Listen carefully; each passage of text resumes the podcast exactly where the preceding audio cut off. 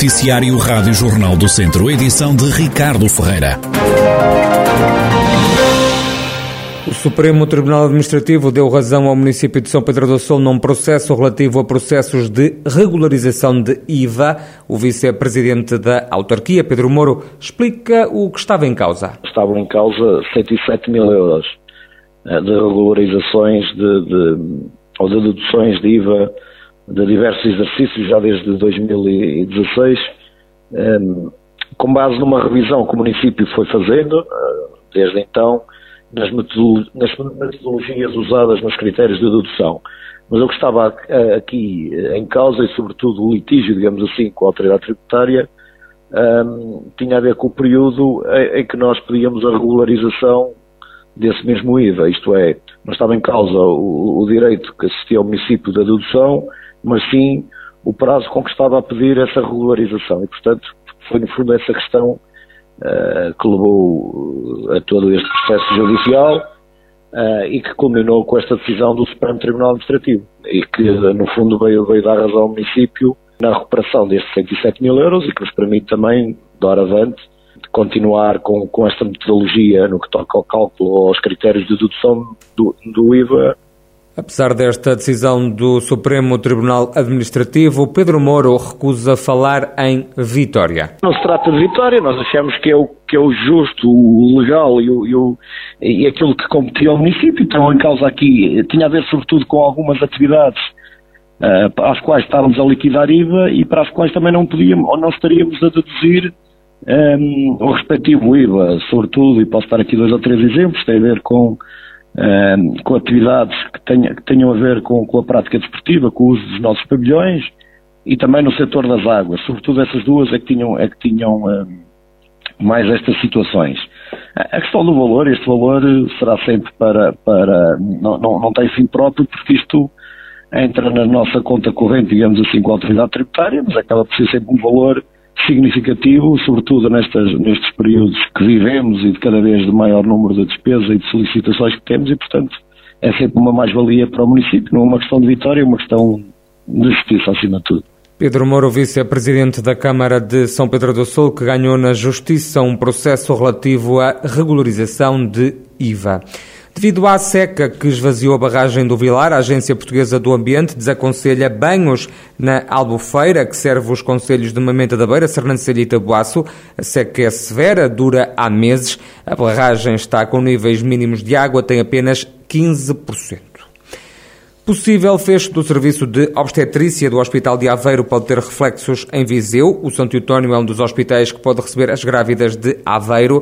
Segundo Pedro Costa, presidente do Sindicato dos Enfermeiros, esta situação pode sobrecarregar também o São Eutónio. A probabilidade disto acontecer são, são muito elevadas. Nós estamos a falar de um serviço de obstetrícia que tem neste momento 32 enfermeiros, neste momento enfermeiros parteiros ou enfermeiras parteiras em que 20 desses profissionais entregaram um pedido de escusa de responsabilidade.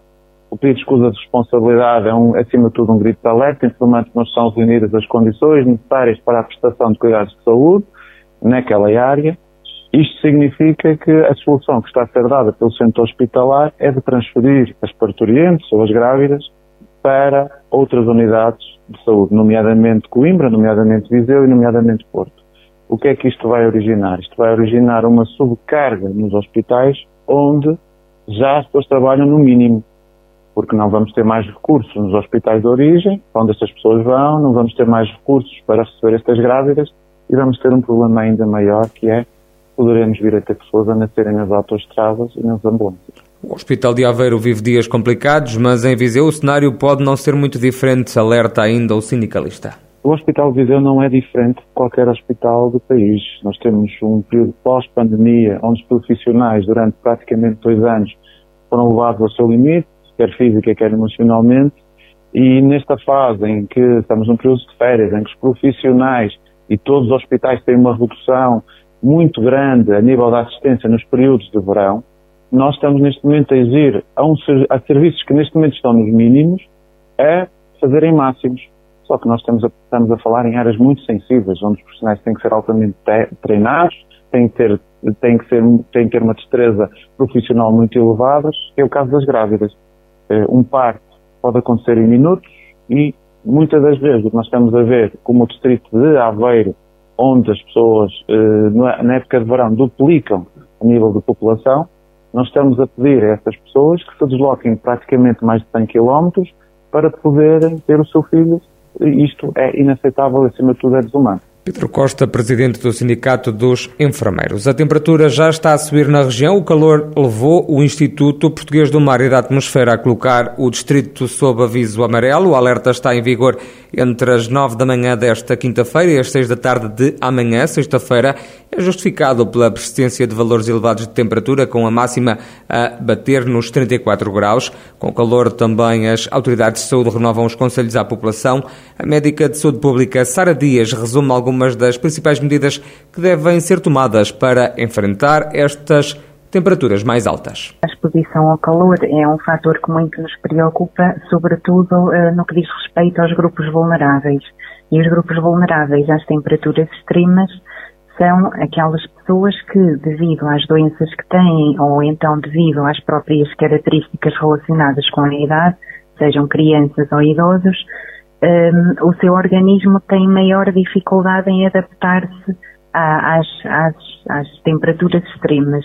No caso do calor, aquilo que nós temos recomendado é que se evite a exposição solar, eh, sobretudo entre as 11 e as 16 horas, que quando se está no exterior se utilize sempre protetor solar uh, com fator superior a 30. Esta questão do protetor solar é de extrema importância para protegermos a nossa pele dos efeitos adversos da radiação ultravioleta.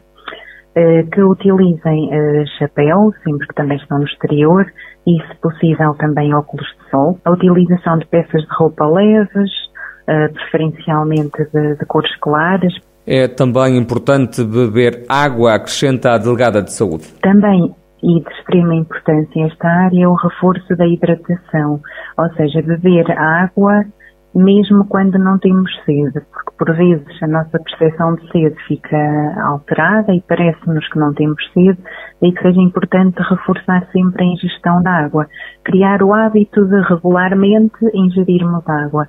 E isto é ainda mais importante se pensarmos na população mais vulnerável, sobretudo idosos que por vezes a sua percepção da sede acaba por estar alterada devido à medicação que fazem e até devido à própria idade, e também a crianças que nem sempre uh, acabam por solicitar água. Desta forma devem ser regularmente oferecidas água, uh, bebidas líquidas, sumos de fruta natural sem açúcar, chás sem açúcar, Pronto, deve ser reforçada esta questão. Ficam os alertas da médica de saúde pública Sara Dias, agora que o calor está de volta à região. Um dos nomes maiores da Fórmula 1, Emerson Fittipaldi, é uma das presenças confirmadas na edição deste ano do Caramulo Motor Festival, anúncio feito por Salvador Patrício Gouveia, da organização do evento, que promete mais surpresas na edição deste ano do evento. Caramulo Motor Festival que se aproxima a grande velocidade e vamos ter aqui um rol de pilotos extraordinário, a começar pelo Emerson Fittipaldi, que vem celebrar 50 anos do seu primeiro título Fórmula 1 uh, ao Caramulo e vamos ter uma rampa cheia de automóveis espetaculares, vamos ter uma exposição muito interessante no museu, portanto vai ser um programa a não perder. Salvador Patrício Gouveia, que fala ainda dos projetos que estão previstos para o Caramulo. Temos muitas coisas uh, na calha para o futuro. Tivemos recentemente a reabertura do Museu do Caramulo, que teve uma grande obra de reabilitação ao longo de dois anos. Estreámos também um novo museu chamado Caramulo Experience Center, que abriu na mesma data um, e que já está em pleno funcionamento. E temos agora outros planos em curso, nomeadamente o Museu da Estância Senatorial, que está em obras, uh, outros projetos que ainda estão, enfim, em fase de projeto. Salvador Patrício Gouveia, da direção do Museu do Caramulo, Vila que recebe em setembro o antigo campeão de Fórmula 1, Emerson Fittipaldi. Este sábado, o Grupo Desportivo de Rezende vai festejar a subida histórica aos nacionais. Horácio Bernardino, presidente do clube, destaca a importância de todos se juntarem à festa e a este motivo e a este novo desafio de competir no Campeonato de Portugal. No próximo sábado, dia 9, iremos fazer a festa de subida do, ao Campeonato de Portugal. Esperem nós a juntarmos todos, não o presidente do clube, não os diretores do clube, mas sim toda a gente do Conselho de Resende tem que estar todos unidos em prol eh, para nos vir apoiar em todos os jogos que jogamos em casa, tudo isso temos que envolver as nossas gentes, os nossos adeptos, os nossos simpatizantes, toda a gente do nosso Conselho terá que ser envolvida, não só o Presidente ou os diretores, mas sim toda a gente do Conselho de Rezende. O dirigente do Rezende garante que Paulo Amor vai continuar à frente do comando técnico da equipa. O nosso ministro Paulo Amor eh, foi jogador e bom jogador nos tempos dele como jogador nos campeonatos de Portugal, eh, Falgueiras, Amarante, Vila Real e portanto como técnico já passou também nesses grandes clubes, é uma pessoa muito humilde, muito educada, muito trabalhadora e por isso, por tal motivo, eu não poderia deixar sair eh, com um trabalho excelente que ele fez na época que findámos e, portanto, para isso eh, não, não, não, pude deixar, chegamos de acordo e vai manter mais um ano, 22-23. O presidente do Rezende assume que competir nos nacionais de futebol não vai ser uma tarefa fácil, mas acrescenta Horácio Bernardino que a equipa está a ser preparada a pensar nessas mesmas dificuldades. Não vai ser fácil eh, jogarmos eh, e na nossa série, no meu entender, das séries mais complicadas das quatro séries a nível nacional. De qualquer maneira, eh, nós temos com a nossa humildade, vamos tentar, estamos a tentar eh, contratar alguns jogadores daqueles que jogaram, ficaram, fizemos a renovação, outros que para nos virem tentar ajudar, porque é totalmente diferente a, a divisão do Campeonato de Portugal com a divisão da honra. Portanto, nós estamos a tentar ir buscar alguns para nos vir ajudar para essa nova etapa, eh, jogar no Campeonato de Portugal e dentro da possibilidade, da nossa possibilidade, que não é, não é fácil por causa monetariamente, tudo isso, e nós, no nosso Conselho, que não há muita indústria ou não há indústria, teremos que tentar, através do nosso município, do, do seu Presidente da Câmara, dos seus vereadores, pá, tentar nos dar uma ajuda, porque sem essa ajuda não poderemos competir no Campeonato de Portugal. Horácio Bernardino, Presidente do Rezende, que pela primeira vez compete nos Nacionais de Futebol, em 93 anos de história. Este sábado a coletividade vai festejar a subida ao Campeonato de Portugal.